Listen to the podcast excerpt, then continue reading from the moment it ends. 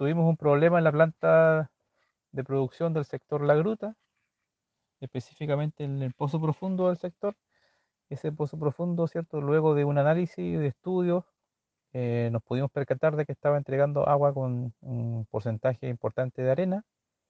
Esta arena produjo, ¿cierto?, que el filtro del sector eh, se obstruyera, eh, produciendo, ¿cierto?, que el flujo de agua que se filtra, la cantidad de agua que se filtra, bajó en un 50%. Esto nos, creó un déficit de producción de agua y por consecuencia, ¿cierto? Eh, la red de distribución del pueblo, ¿cierto? Principalmente los sectores de Villa O'Higgins, Villa del Lago y Vicente Pérez Rosales, por encontrarse en un sector más alto, ¿cierto? De la comuna, eh, tuvieron dificultades con la presión, ¿cierto? Y la continuidad del servicio.